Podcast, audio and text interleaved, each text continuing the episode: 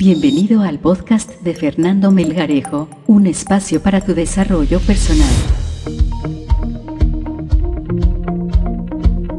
Hola, qué gusto, qué gusto poder estar aquí contigo otro martes. Y bueno, como ya pudiste eh, leer en el título de este podcast, vamos a hablar sobre motivación laboral. ¿Cómo mantenemos la motivación? ¿Cómo vamos gustosos a nuestro trabajo y desempeñamos nuestras funciones con una motivación alta. Una vez las empresas han reconocido la importancia de mantener motivados a los equipos de trabajo, yo creo que el reto ahora consiste en dar continuidad a las acciones que promuevan dicha motivación. Es decir, en asumirla como un plan a largo plazo. Un error recurrente en el que caen muchos emprendedores es implementar acciones puntuales para subir la autoestima de sus colaboradores. Se cree que con aplicarlas una o dos veces es más que suficiente. Pero no obstante, la experiencia señala lo contrario. Al igual que elementos como la gestión de calidad y la evolución del rendimiento, la motivación laboral necesita ser abordada desde un enfoque estructural y organizacional. Diversos artículos, diversos estudios han señalado que el proceso motivacional es más complejo de lo que se cree a primera vista, porque no basta con introducir un incentivo de tipo material o económico, es mucho más que eso. Como te he venido comentando en otros podcasts, eh, la motivación laboral va mucho más allá y es algo más grande. Es más, los premios y las retribuciones económicas son apenas uno, uno de tantos recursos que se pueden emplear a la hora de motivar a un grupo de trabajo. Mayor remuneración no implica estrictamente un aumento de la motivación.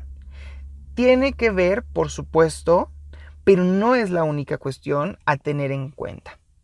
¿Qué sucedería si tú, por ejemplo, como emprendedor, estás incentivando a tus colaboradores cada 15 días con una retribución económica?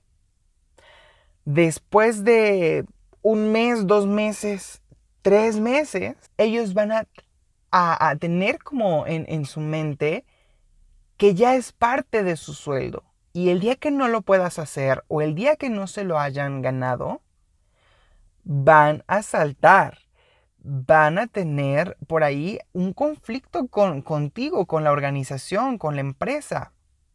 Porque entonces están dando por hecho que el recibir algo, en este caso económico, un apoyo, un incentivo económico, ya es su derecho y entonces tú como empleado ya será tu obligación. Y ese es un error. Vamos a recordar entonces que la motivación es sobre todo un ciclo un ciclo en el que podemos diferenciar etapas y que son específicas. No hay más. El primero que te quiero compartir es el equilibrio. Es este punto de partida en donde vas a regular lo que estás ofreciendo con lo que estás recibiendo. Para entonces pasar al siguiente punto que sería la estimulación. Es decir, introducir un elemento llamativo a la vida de los trabajadores. Y un estímulo no necesariamente, te repito, puede ser algo económico. Muchas veces un estímulo podría ser tiempo. Hoy nos damos cuenta que las nuevas generaciones, los millennials, la generación este, más joven que, viene en, en camino, busca tiempo, busca ser de alguna manera autosuficiente, pero también tiene la necesidad de prestar sus servicios. Entonces buscan que al prestar sus servicios tengan tiempo. Y esto puede ser atractivo para estas generaciones. Cuando nosotros tenemos esta parte ya bien identificada, estamos siendo conscientes y ese es el tercer punto.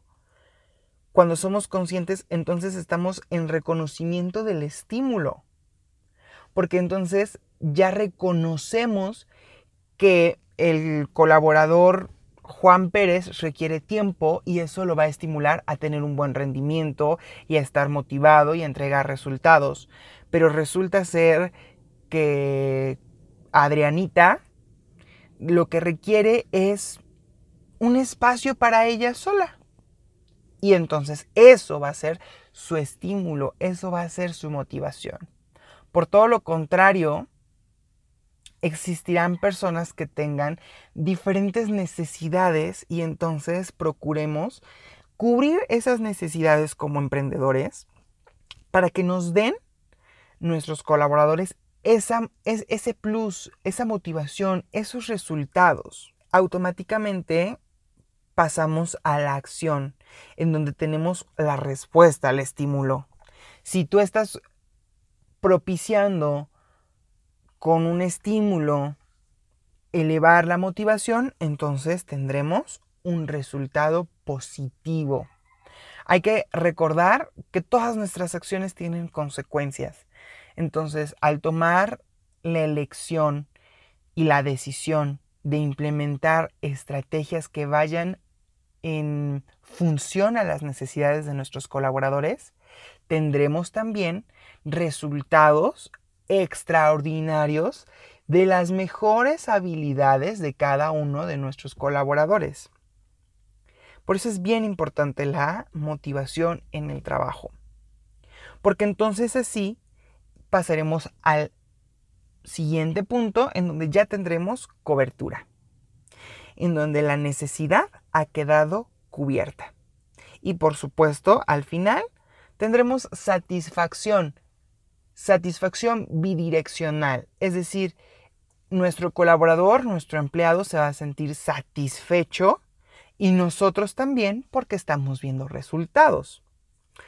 Por tanto, cualquier acción que esté orientada a mantener la motivación de un equipo de trabajo debe tomar como referente estas fases esenciales del proceso y determinar en cuál de ellas es necesario implementar acciones concretas. Ahora bien, vamos al punto de partida y abordemos las estrategias más habituales a la hora de mantener la motivación en las empresas. Para motivar hay que saber dónde queremos llegar. Con ello entonces tenemos que reforzar nuestros objetivos. En este caso no solo se trata de tenerlo claro, sino además de reforzarlo. El mayor peligro de cualquier proyecto es que sus objetivos se diluyan o se modifiquen sustancialmente. Entonces vamos a tener bien claros los objetivos, a dónde queremos llegar y cuál va a ser la ruta. Con ello podemos pasar a otro punto en el que vamos a concluir las tareas propuestas. Si esta semana ya te propusiste incrementar o atraer a dos clientes, pues entonces vamos a hacer lo que sea necesario para atraer dos clientes nuevos a la empresa. Y por supuesto, pasamos al programa de incentivos. Los incentivos no pueden ser meramente puntuales. Si de verdad te interesa la motivación a través de este recurso, es importante establecer un sistema de premios al que todos tus colaboradores puedan acceder. Y como todo sistema debe tener reglas y condiciones claras. Entonces, el objetivo no debe ser el fomento de la competitividad, sino de la productividad. Sin duda, cuando nosotros mantenemos motivado a un equipo de trabajo, vamos también a tener resultados que nos van a motivar a nosotros y que van a darle muchas ganancias a nuestra pequeña organización como emprendedores. Ahora ya sabes algunos pasos para poder motivar a tu equipo de trabajo. Soy Fernando Melgarejo, coach de desarrollo humano y con mucho gusto puedo darte una asesoría si quisieras implementar un taller o una estrategia de motivación y liderazgo en tu equipo de trabajo. Hasta la próxima. Esto fue Desarrollo Humano con Fernando Melgarejo.